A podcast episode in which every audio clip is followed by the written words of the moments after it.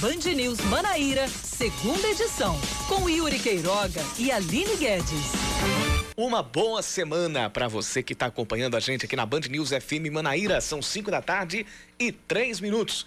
Estamos começando a reta final do mês de setembro. Segunda-feira chegou, mais uma semana começando. Eu, Yuri Queiroga, estou ao lado de Aline Guedes para mais um Band News Manaíra, segunda edição. Boa tarde, Aline Guedes. Boa tarde, Yuri Queiroga. Boa tarde aos ouvintes da Band News. Pois é, mais uma semana começando, mais um mês terminando pouco a pouco, né? Estamos no fim de setembro, mas a nossa programação segue firme e forte aqui, todo dia, 5 da tarde, trazendo as principais notícias do dia aqui na Paraíba, no Brasil e no mundo também. Vamos lá. Embora. Hoje é segunda-feira, 28 de setembro de 2020 e estes são os principais destaques do dia. A diretoria do Atlético de Cajazeiras diz que o vazamento de um botijão de gás foi a causa do incêndio que atingiu parte da sede do clube e do alojamento dos jogadores. No incidente registrado hoje, pouco antes do meio-dia, o fogo destruiu parte da cozinha do local. Alguns atletas precisaram pular das janelas e ficar na marquise do prédio, em cima de alguns pontos comerciais, até a chegada do corpo de bombeiros. Ninguém se feriu. A equipe foi transferida para um outro hotel da cidade. O Atlético de Cajazeiras está disputando a Série D do Campeonato Brasileiro e no sábado perdeu por 1 a 0 para o Salgueiro em Pernambuco. A Ordem dos Advogados do Brasil na Paraíba aprova a concessão de desagravos públicos contra os delegados da Polícia Civil Viviane Magalhães e Afrânio Dogler Brito Filho e os agentes Glaucio Bezerra Rocha e Ricardo Ascioli. Segundo a OAB, eles teriam agredido advogados integrantes da Comissão de Prerrogativas da Ordem na Central de Polícia em João Pessoa na última sexta-feira. Por outro lado, a Associação de Defesa das Prerrogativas dos Delegados de Polícia Civil da Paraíba divulgou nota ontem à noite contestando a versão dos advogados.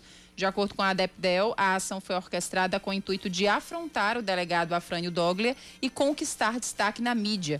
Tudo foi transmitido ao vivo por meio de um perfil na internet. A cidade de São José do Sabugi, no sertão do estado, vai ter candidato único nas eleições para a prefeitura. O atual prefeito, segundo Domiciano, não terá adversários e deverá ser reeleito em consenso. Para ser eleito, ele precisa receber, no mínimo, 50% dos votos válidos mais um.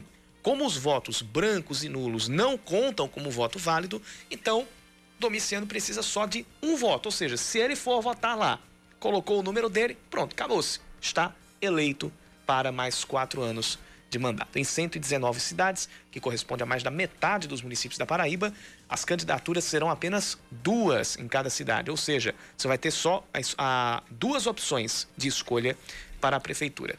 Geralmente, candidatura da situação e uma união ali de oposição. A Prefeitura de Campina Grande lança uma consulta pública sobre o ensino híbrido na rede municipal que compreende aulas presenciais e remotas. A consulta deve ser acessada por pais, estudantes, gestores, professores e outros profissionais da educação.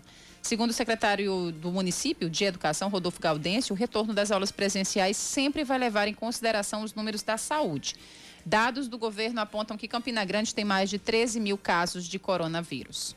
A delegação do Campinense já está a caminho de Sobral, no Ceará, para disputar, para jogar pela terceira rodada da Série D do Brasileirão. Na quarta, a Raposa enfrenta o Guarani de Sobral às três e meia da tarde, fora de casa. Neste sábado, o rubro-negro venceu Afogados da Engazeira por 2 a 0 com dois gols do atacante Fábio Júnior. O jogador não marcava gols em partidas oficiais desde 2012, quando jogava no futebol do Egito. Com o resultado, o Campinense chegou à vice-liderança do grupo 3 com quatro pontos ganhos, atrás apenas do Globo, que venceu as duas partidas que disputou até agora. São 5 da tarde, 7 minutos, confirmando 5 e 7. Hora de mais um Band News Manaíra, segunda edição. E você participa com a gente mandando a sua mensagem para o nosso WhatsApp. 991 11 9207. 991 11 9207.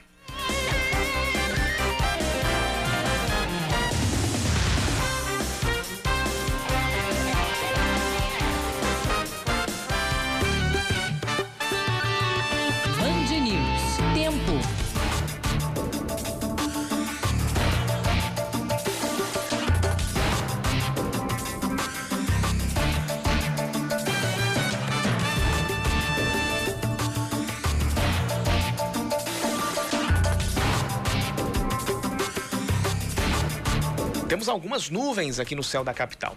e existe a possibilidade de pancadas de chuva para as próximas horas. Essas nuvens que estão chegando já estão sendo um pouquinho mais carregadas.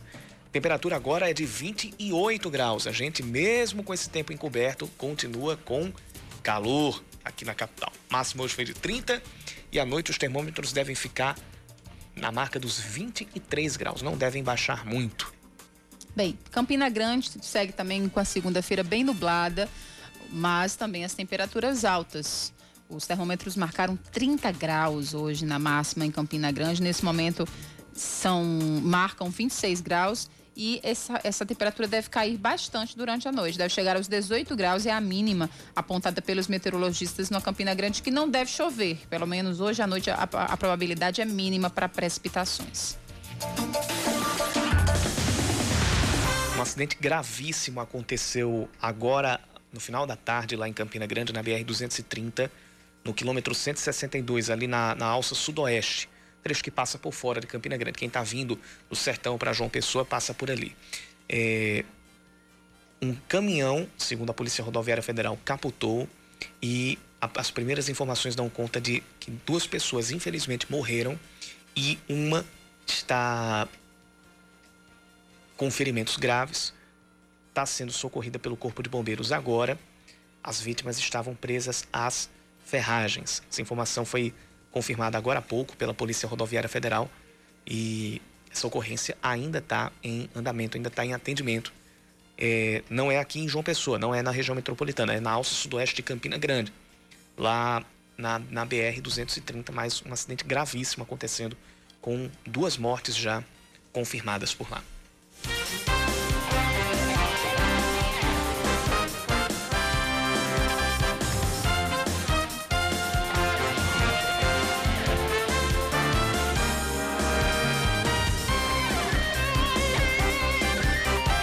Começa o jornal falando a respeito da confusão no final de semana envolvendo advogados ligados a, a, a uma comissão da, da OAB, que é a, Comissão de Prerrogativa ou de Prerrogativas da Ordem, e delegados, delegados e agentes da Polícia Civil, que a gente trouxe aqui já na escalada. Essa, essa confusão aconteceu entre advogados e uma delegada lá na central de flagrantes, no Geisel, na noite da sexta-feira.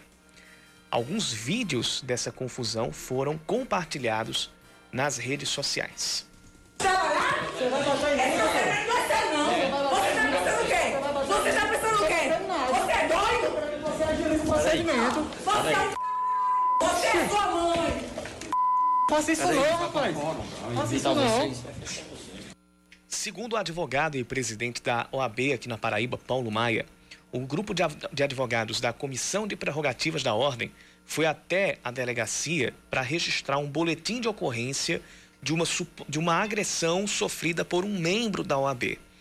Na ocasião, um advogado teria sido agredido verbalmente por uma delegada e, em seguida, ameaçado pelo marido dela por meio de uma ligação. Na noite da quinta-feira, um advogado é, chama a comissão de prerrogativas se dizendo impedido de exercer seu trabalho porque a delegada plantonista não deixou acompanhar adequadamente um auto de prisão em flagrante.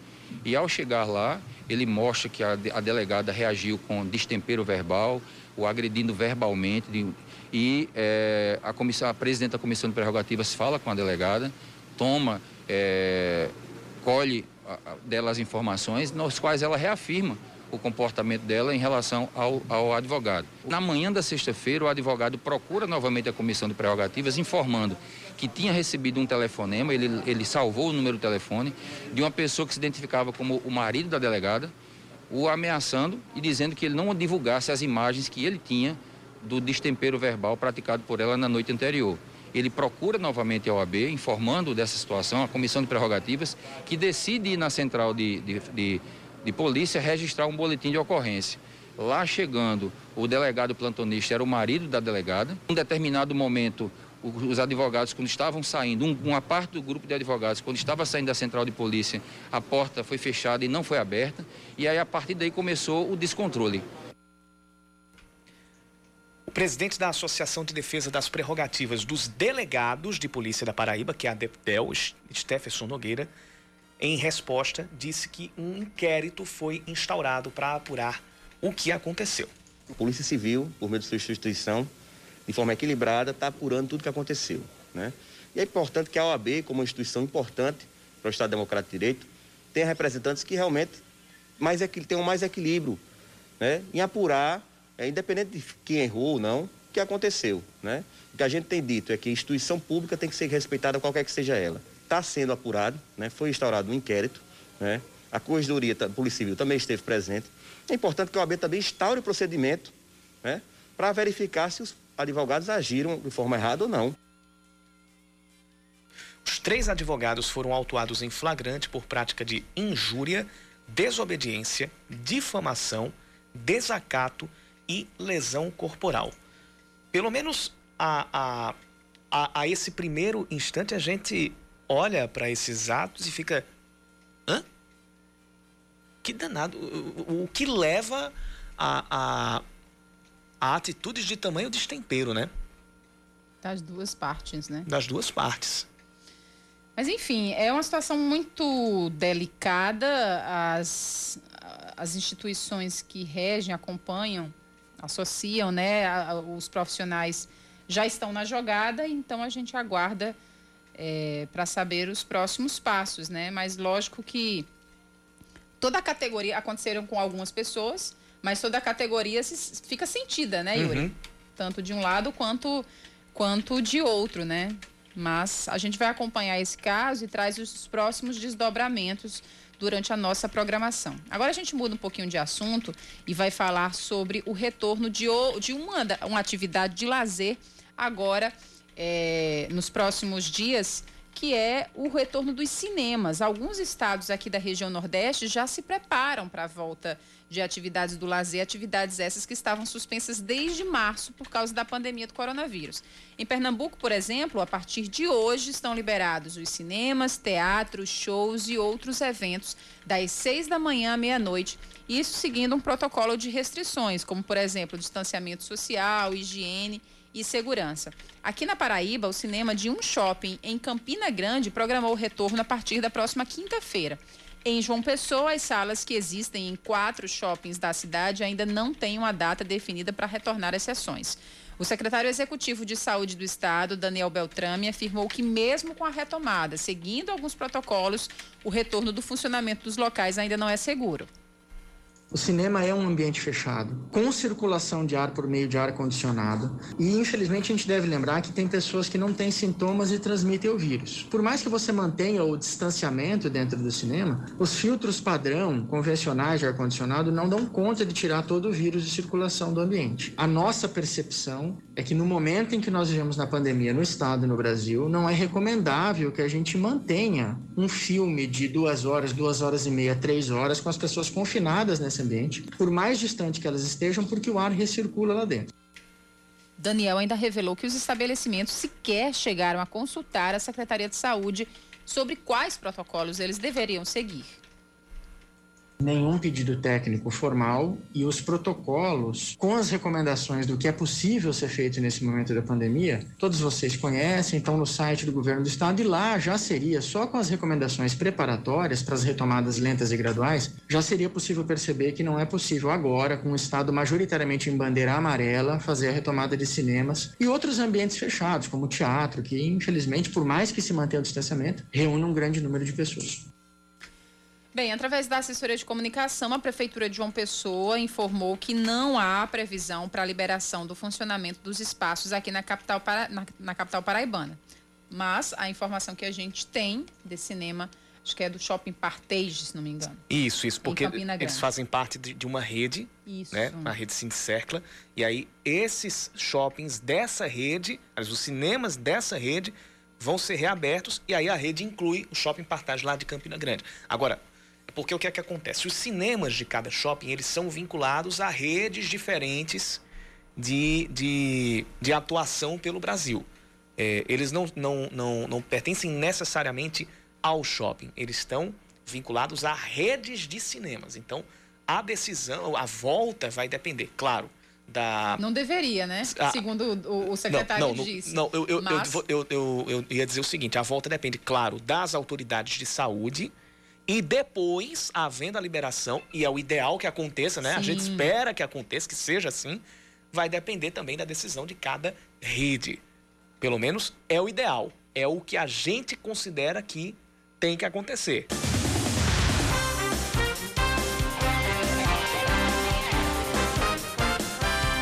Nos 5 da tarde, 20 minutos, estamos de volta aqui na Band News FM Manaíra. João, João Pessoa terá um recorde de candidatos nas eleições 2020, tanto para prefeito e vice quanto para vereador. De acordo com o Tribunal Superior Eleitoral, foram registrados 691 candidatos, sendo 14 para prefeito, 14 para vice e 663 para vereador. Esses números podem mudar porque a Justiça Eleitoral ainda vai julgar cada caso e também pode acontecer alguma desistência de candidaturas. Apesar disso, os números de 2020 já são maiores que os de 2016, quando foram cadastrados 533 candidatos em João Pessoa sendo quatro para prefeito. Nossa, olha, olha que pulo. De 4 para 14. Nossa. 4 para vice e 525 para vereador. Mais quatro cidades têm as carreatas, comícios e outros eventos de rua proibidos durante a campanha eleitoral. A decisão da quarta zona eleitoral vai, vale para os municípios de Sapé, Marim, Sobrado e Riachão do Poço. O descumprimento pode gerar pagamento de multa e até mesmo detenção de um a três meses. As campanhas, então, deverão ser realizadas apenas pelas redes sociais de maneira remota. Além dos quatro municípios, outras cidades como Cajazeiras e Itaporanga já foram alvo de decisões semelhantes pela Justiça Eleitoral. Começam na próxima segunda-feira as campanhas de multivacinação e de imunização contra a poliomielite. Segundo a Secretaria de Saúde, o dia D da campanha deve acontecer em 17 de outubro, um sábado, mas com estratégias diferentes por causa da pandemia. Todos os postos de saúde e locais de vacinação estarão abertos sem mobilização.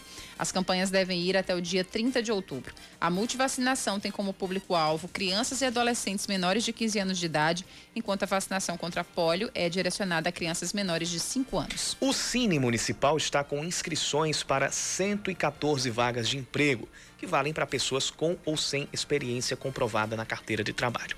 Os interessados devem comparecer ao, à sede do Cine Municipal pegando as fichas de atendimento que são distribuídas entre as 8 da manhã e o meio-dia, mas são limitadas para evitar aglomeração. A função com maior número de oportunidades é a de vigilante, com 12 vagas.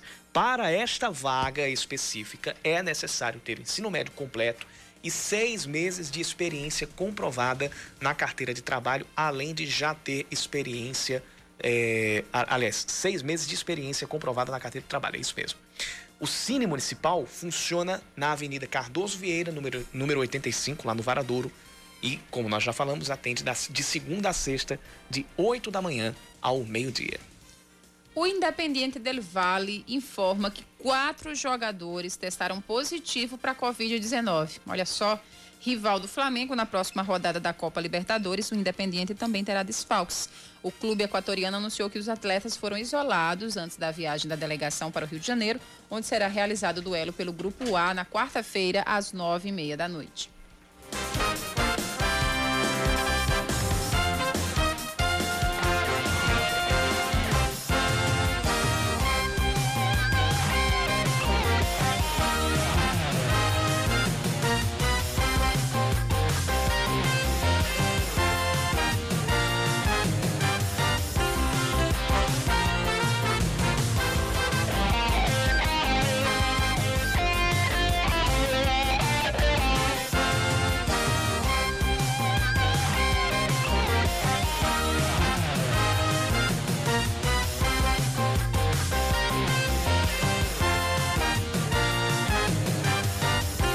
5 da tarde e 24 minutos.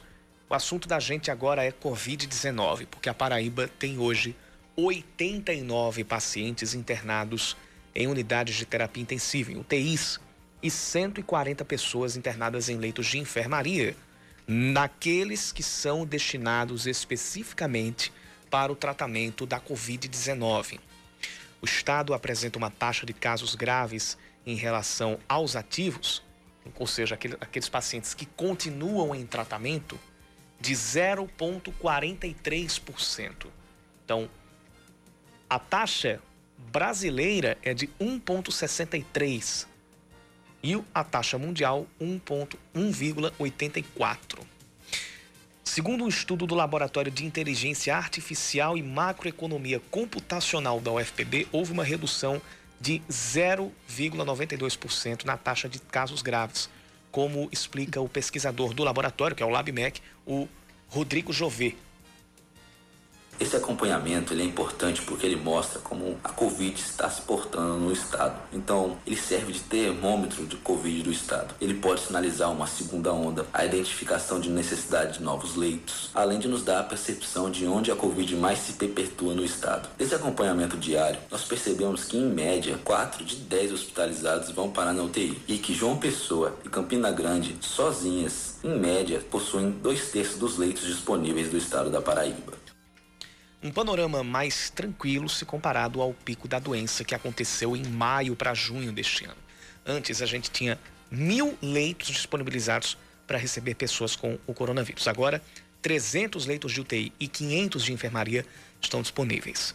O secretário executivo de saúde, Daniel Beltrame, afirma que a maior parte dos leitos é disponibilizada no interior do estado, já que é lá onde existe uma demanda maior.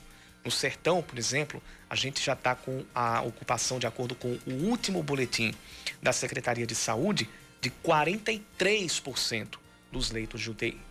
Temos uma média de ocupação de 29% dos leitos. É, é certamente o ponto mais baixo de ocupação dos leitos de terapia intensiva de adultos, é o que esse 29% se refere, com 27% na capital, 30% na região de Campina Grande e 27%, perdão, 32% no sertão.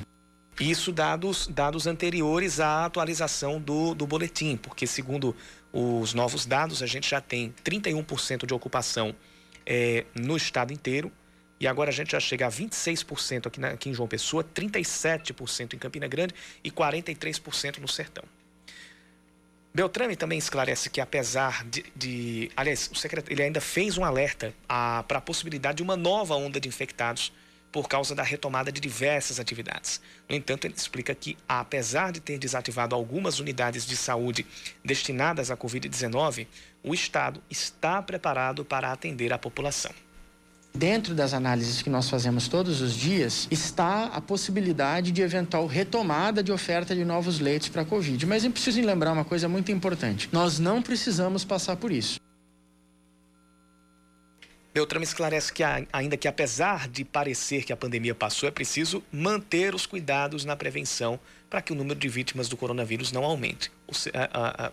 eu diria o seguinte: pode parecer que a pandemia não, que a pandemia passou, mas ela não passou, está longe, infelizmente, da gente dizer que venceu a pandemia ou que venceu o coronavírus. Ainda há um longo caminho a se percorrer, ainda há muita coisa a se fazer.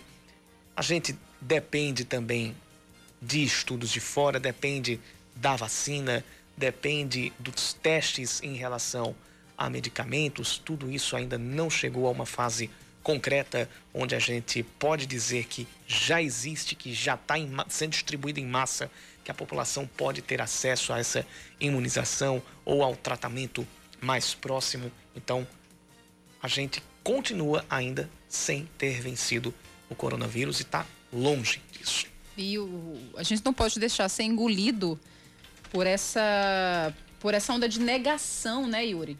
O negacionismo da doença. O negacionismo da pandemia. É, todos nós estamos suscetíveis a isso. Inclusive aqueles que tomaram cuidado por muito tempo, que se isolaram.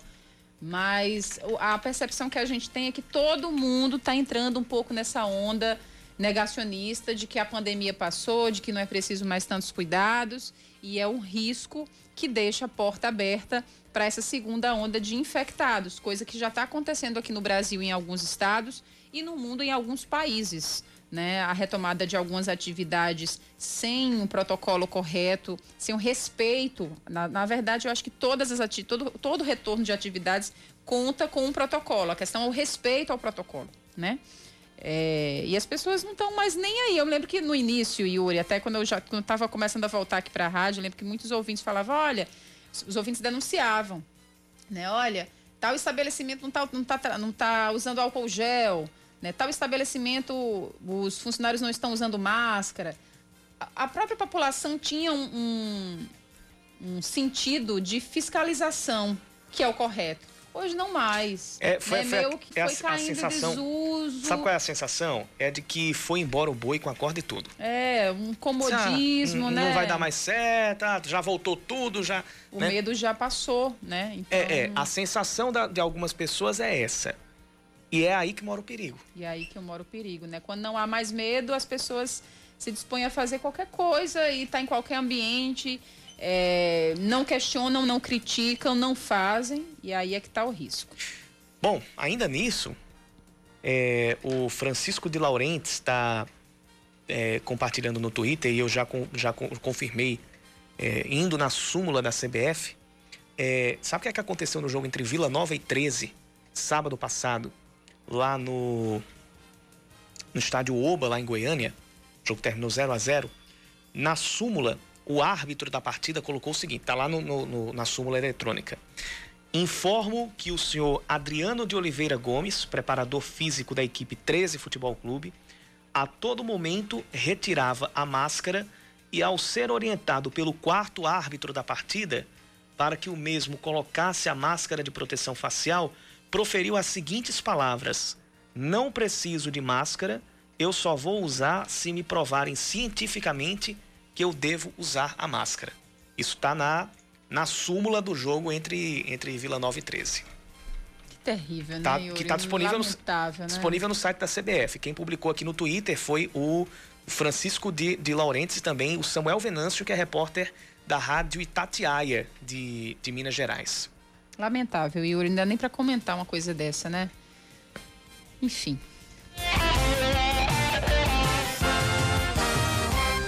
Campanha de vacinação contra a poliomielite começa na próxima segunda-feira. Informações agora com Paloma Moraes. Direto de Salvador. A gente vai acompanhar aqui a, a reportagem da Paloma. Daqui a pouquinho a gente vai ter as informações vindas de Salvador.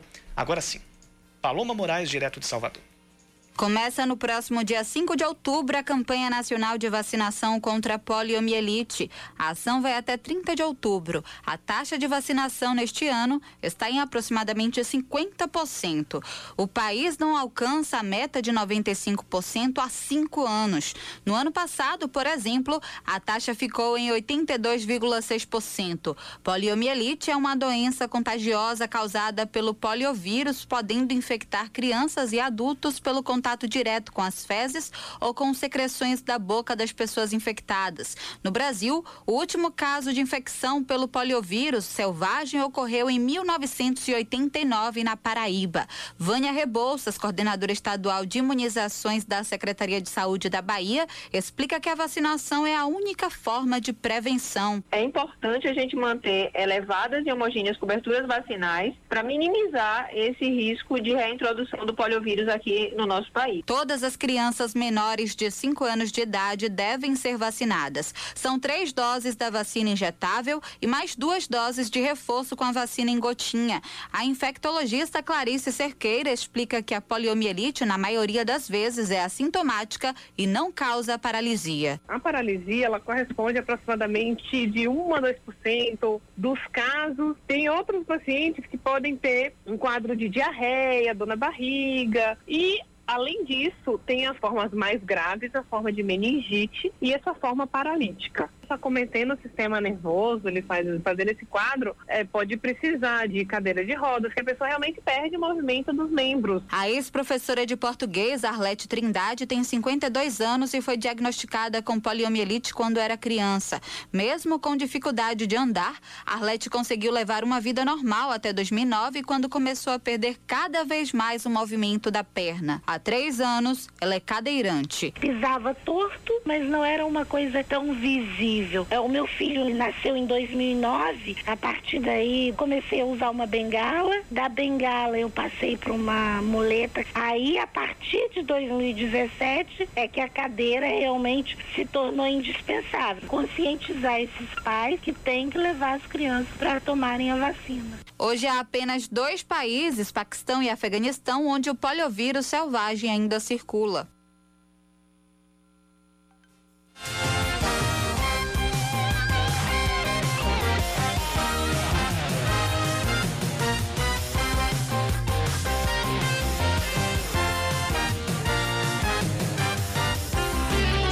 Caminho.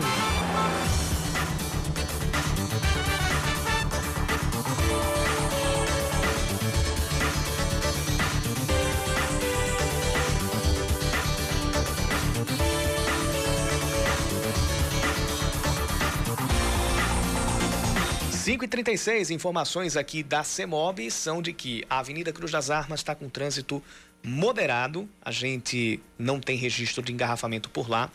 E o viaduto do Geisel está com trânsito bom nas alças do, de acesso aos bairros.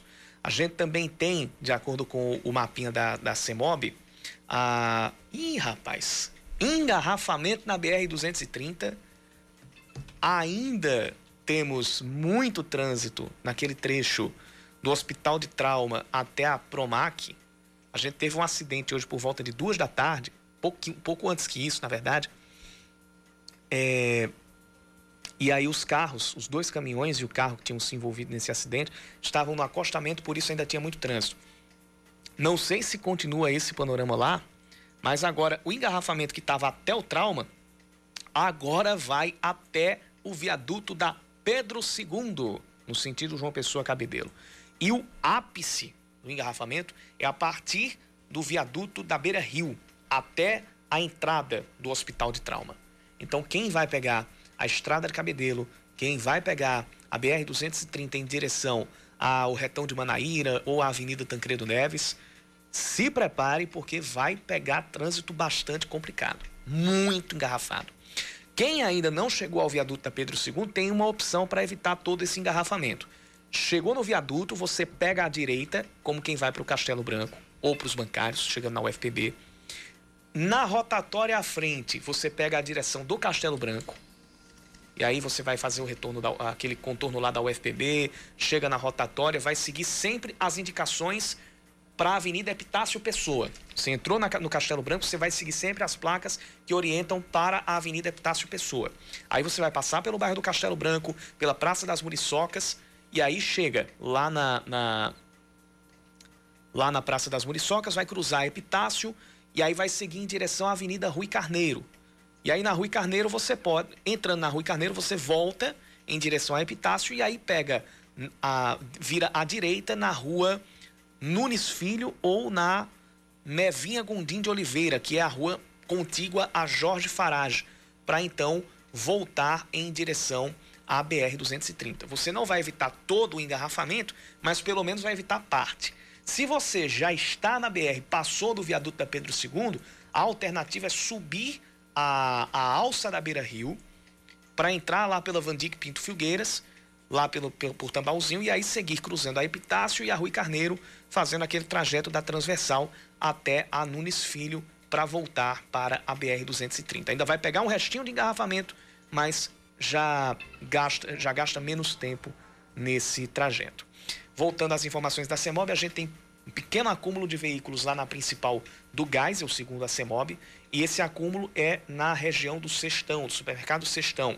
A, na lateral da central de polícia, a gente ainda não tem informações de trânsito mais pesado no momento, mas o negócio já deve, já deve engrossar aí nos, nos, nos próximos minutos.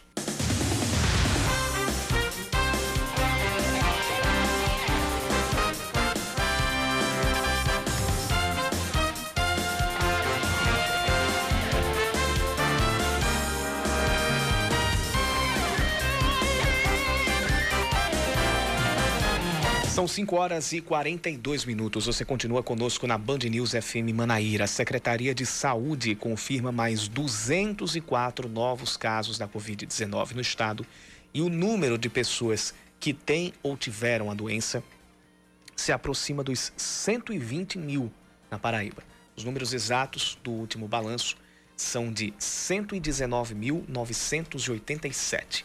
Destes, quase 94 mil já estão recuperados são exatamente 93.716. O número de óbitos chegou a 2.804, com três mortes registradas nas últimas 24 horas. Ao todo, do balanço de domingo para o de hoje, foram sete novas mortes já contabilizadas. A ocupação de leitos de UTI está em 31% em todo o estado. sendo 26% em João Pessoa, 37% em Campina Grande 43% dos leitos disponibilizados para o sertão do estado. A cidade de Patos, no sertão da Paraíba, não terá carreatas e comícios nas eleições. O motivo é que a cidade está sob bandeira, bandeira amarela por conta da pandemia e a realização dos eventos iria aumentar os riscos de transmissão da Covid-19. A determinação é da juíza da 28ª Zona Eleitoral, Ana Maria Hilário Lacerda. Este ano, quatro chapas concorrem à Prefeitura Patoense. Uma câmera do Instituto Clima Tempo flagra o momento da queda de um meteoro aqui no Cariri. O registro aconteceu ontem lá na cidade de Monteiro. Os meteoros também foram vistos em Sergipe, Alagoas e Pernambuco. No caso, momento da passagem de um meteoro ou meteorito. As imagens podem ser vistas no canal do YouTube Clima ao Vivo, que é do Instituto Clima Tempo. O índice de confiança na indústria, aferido pela Fundação Getúlio Vargas, sobe oito pontos em relação ao mês de agosto e atinge o maior nível desde 2013. Com o resultado, o indicador chegou a 106,7 pontos em uma escala de 0 a 200 pontos. O índice da situação atual, que mede a confiança dos empresários no momento presente, cresceu 9,5 pontos e chegou a 107,3. Já o índice de expectativas, que mede a confiança no futuro, subiu 6,3 pontos e atingiu os 105,9 pontos. Com esses índices, alguns empresários, segundo a FGV, apontam que existe confiança maior na no aumento da produção, no aumento também da, da, da demanda e também da, do quadro de pessoal, ou seja, sinalizando que no curtíssimo prazo pode haver um, um índice de contratações satisfatório. Segundo eles, a demanda também é satisfatória. O Botafogo está completando hoje 89 anos de existência. A equipe que jogou no último sábado e empatou com o Paysandu é a oitava colocada da Série C do Campeonato Brasileiro no Grupo A. No próximo mês, o Belo deve passar pelas eleições para o Conselho Deliberativo e depois para a diretoria. O Belo vai voltar a campo no sábado no Clássico Tradição contra o 13 no Estádio Amigão em Campina Grande, às 5 da tarde.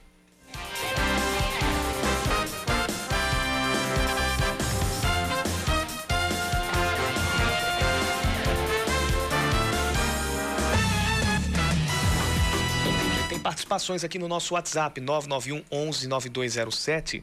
É, tem, tem, tem um. O Fred dos Bancários, Fred dos Bancários, ouvinte nosso, é, ele diz o seguinte: posso assegurar a vocês, é, este vírus não obedece lógica. Uso máscara direto, álcool, álcool em gel, tomo minha prevenção direto, tudo mais. Mesmo assim, testei positivo o ouvinte, o ouvinte Fred nos, nos manda, nos faz esse depoimento. Ele diz que já está cumprindo o período, já está no oitavo dia. E ele diz: todo cuidado é pouco, porque o vírus ele não obedece à lógica. Ele pode, ele pode atingir a quem se cuida, imagina quem não se cuida, né? É verdade. E quem não se cuida pode até não ser, é, não desenvolver os sintomas, mas pode complicar a saúde de quem está do lado. É um risco iminente e é uma doença ainda muito desconhecida, né, Yuri? Então, todo cuidado é pouco. Mais participações aqui no 991119207. É, agora é do ouvinte Adriano Macedo. Ele diz o seguinte: sobre a falta de respeito às normas de retomada das atividades, realmente tem tido, sim. Eu trabalho no comércio, na área da saúde, e as pessoas querem e insistem em não usar as máscaras, por mais simples que sejam, e ainda não respeitam quando a gente pede para colocar. É, dizendo que ele, ele, também diz assim: é, alguns se acham que podem mais que a gente. Ele é o, é o, depoimento aqui do Adriano Macedo. Ele trouxe esse depoimento, eu lembrei do do, do, do, do preparador físico lá do 13. E aí. E aí, vários outros casos, né? Vai puxando o delegado é, no supermercado Sim. aqui em João Pessoa, né? O juiz lá no Rio de Janeiro, enfim. Um, um caso vai puxando o outro, né? Nessas situações extremas, o ser humano é assim, né? É pressionado, aí volta, aí mostra o que há de pior. Uhum. Às vezes o que há de melhor, mas às vezes o que há de pior. Você lembra, Yuri, no começo da pandemia, em março, a gente, quando a Covid estava chegando e a gente começava a ver que era, que era real, que era palpável o que a gente estava vivendo, é, a gente falava assim: olha, isso que a gente vai passar vai mostrar o que há de melhor e pior em nós. porque a gente vai estar numa situação limite. Uhum. É assim, a história da humanidade sempre mostrou. O ser humano está na situação limite, a gente volta a ser primitivo. A gente mostra quem a gente é sem máscaras. E aí, nessa situação de pandemia, como o nosso ouvinte falou. É, de, de máscaras ou sem máscaras, é. a gente tira a máscara da persona, é, como diria. É, é, eu vou tentar lembrar aqui quem, quem é o. O, o, o, o pensador? O Campa, é, Roberto Campadelli. Que pois é, as nossas máscaras sociais, né, Yuri uhum. Queiroga? Mas é, nem, nem tava pensando nesse trocadilho, mas a verdade é essa, como o nosso ouvinte falou. A gente está colecionando, lamentavelmente, casos como esse, de pessoas que falam assim: quem é você para me obrigar a usar a máscara? Meu anjo, não é a gente, não, é a lei. Na verdade, né? não seria nem quem é você para me obrigar, sim, com quem você pensa que está falando. Isso, é a, a né? legítima carteirada, né, Yuri? Uhum. Isso é uhum. tão triste e lamentável, né? A gente saber que, como ser humano, a gente chegou a tal ponto. Na verdade, nem que chegou a tal ponto, né? Que a gente não, que para muita gente o progresso é, social e moral não, nunca chegou. Enfim, muito obrigada aos ouvintes que estão participando com a gente. 991 11 9207 é o WhatsApp aqui da Band News FM Manaíra.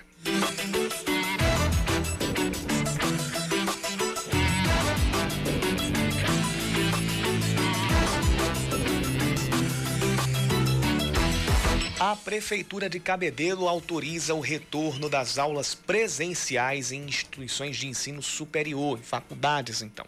Essa retomada já vale a partir de hoje.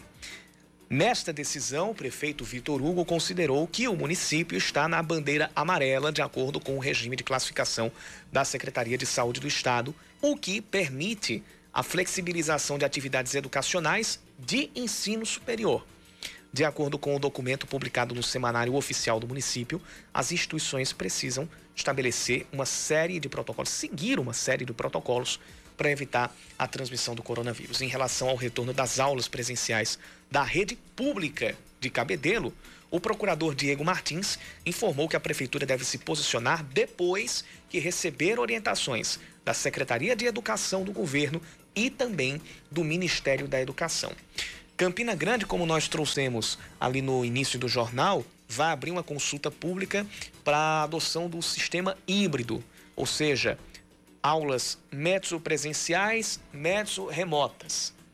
E eu, eu, eu comecei, e a gente também está discutindo isso é, em outros centros, por exemplo, na, lá na em algumas pós-graduações lá na UFPB. Eu estou cursando uma disciplina especial de, de, de mestrado e a gente na última aula a gente falou a, o ensino híbrido ou pelo menos para alguns cursos ou para algumas modalidades de ensino, para algumas graduações, a pós-graduação, por exemplo.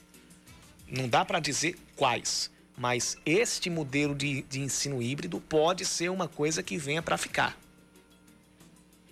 Pode ser uma coisa que se torne hábito na... E pós-vacina, né? É, Pós-pandemia. É, é, é, pode ser um legado, pode ser algo que venha para ficar no, no, no modus operandi do ensino seja ele o médio, seja ele. Eu não, eu Só não, não no ensino infantil. Eu, né, não, eu não gosto de falar nem para ensino médio. Eu falo mais para ensino superior e talvez nem a graduação. Mas agora, após, e é uma, isso foi uma coisa que a gente colocou na, na, na a gente conversou sobre, não é? Isso aí não é discussão de instituição. Isso aí foi, foi debate em aula. É bom que fique bem, bem claro isso. Mas é uma coisa que a gente precisa parar para pensar que muitas das coisas que a gente leva na nossa rotina produtiva e até mesmo o modo de ensino deve sofrer, devem sofrer alterações definitivas ou que vão durar por, por muito tempo devem é, passar por uma, uma releitura. E uma das coisas é a, a, a adoção do ensino híbrido. Isso é. Tal, não sei se para o ensino médio, não falo nem o fundamental, mas não sei nem se para o ensino médio valeria. Mas aparece e já é defendido por alguns como uma alternativa.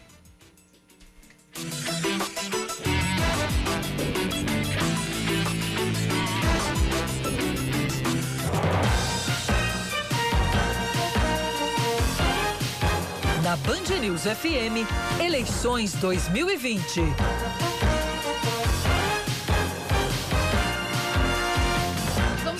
vamos à agenda dos candidatos à Prefeitura de João Pessoa de hoje à noite. Anísio Maia, do PT, participa de um debate em uma emissora de TV a cabo.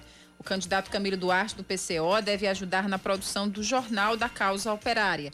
Carlos Monteiro, da Rede Sustentabilidade, se reúne daqui a pouco com a coordenação de campanha e às nove da noite participa de um debate em uma emissora de TV a cabo. O candidato do PP, Cícero Lucena, é Dilma Freire, do PV, João, João Almeida, do Solidariedade, Nilvan Ferreira, do MDB, Pablo Honorato Nascimento, do PSOL, também são presenças confirmadas a, hoje à noite nesta, nesta emissora de TV a cabo. Rafael Freire, do UP, visita a comunidade São Rafael. Rama Dantas, do PSTU, se reúne hoje às sete da noite com representantes da Marcha da Negritude. Raoni Mendes, do DEM, participa também do debate em emissora de TV a cabo às nove da noite. O candidato do PSB, Ricardo Coutinho, faz uma live no Instagram com o jornalista Fábio Cardoso para falar sobre turismo.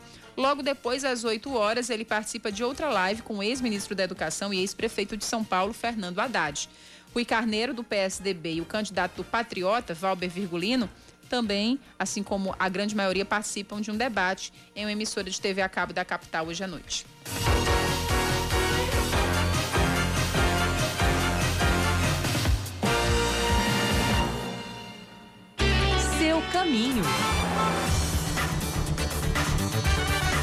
Centro da cidade com trânsito mais concentrado ali na Pedro I, na Eurípides Tavares e também na Avenida General Osório. Saindo do centro para Jaguaribe, a gente tem trânsito constante na Avenida João Machado. Dá para ver aqui do alto dos estúdios da Band News FM Manaíra. Já quem está saindo do centro em direção à Zona Sul vai pegar trânsito mais intenso lá na Avenida Pedro II ou aqui na Avenida Pedro II, que ela passa aqui na frente da, da rádio e da TV Manaíra. O trânsito está mais pesado entre o Juliano Moreira e o cruzamento com a Avenida Rui Barbosa. E olha só, a gente estava falando de engarrafamento na BR, não era? Agora há pouco. Sim. Não é por causa de é, ainda do acidente que foi no início da tarde, lá perto da Promac. Lá a, a situação, pelo menos os carros já foram levados por acostamento, ali é só o, o acúmulo de carros. Agora, antes a CEMOB já disse ter a informação de um engavetamento envolvendo quatro carros perto da barreira do Castelo Branco. E por isso a gente tem um engarrafamento grande lá na BR, naquele trecho do, da barreira. Isso no sentido João Pessoa Cabedelo. Depois desse engarrafamento, depois desse, desse, desse trecho, a gente volta a ter um engarrafamento até a, o trecho ali da Promac passando pela Epitácio Pessoa, passando também pelo viaduto da Geraldo Maris e pelo contorno do Hospital de Trauma. Viaduto do Cristo tem trânsito intenso no acesso ao bairro do Geisel. Os acessos ao José Américo, a Mangabeira e também ao bairro do Cristo estão apresentando trânsito constante. Apesar da intensidade, está tudo fluindo por lá.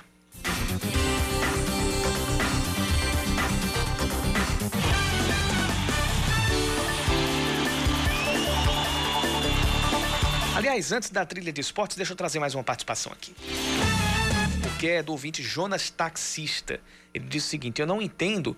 A, a, ele fala a respeito da, das doações ou das campanhas de doação, a, a, doação de sangue aqui na, na Paraíba. Ele, ele diz que deveria ser feito um esforço, pelo menos para fazer uma, um, um, deveria se fazer um esforço, dar um incentivo, de acordo com o, o, o ouvinte, inclusive citando um exame para saber se a pessoa está com a Covid-19. Está tá, tá sendo analisada pela Secretaria de Saúde, já que não existe uma política nacional, é, como vai ser a operacionalização da realização dos exames de detecção da Covid-19 no ato da doação de sangue. Esse, esse assunto já está em pauta, a gente trouxe semana passada, isso. né? De que a Secretaria de Saúde, o Hemocentro, eles estão já discutindo como é que isso vai acontecer. Inclusive até sobre sigilo, né, Yuri Queiroga? Uhum. É, na divulgação das pessoas, né, dos nomes das pessoas. O, exato, o, o, o, resultado dos exames vai ser completamente sigiloso,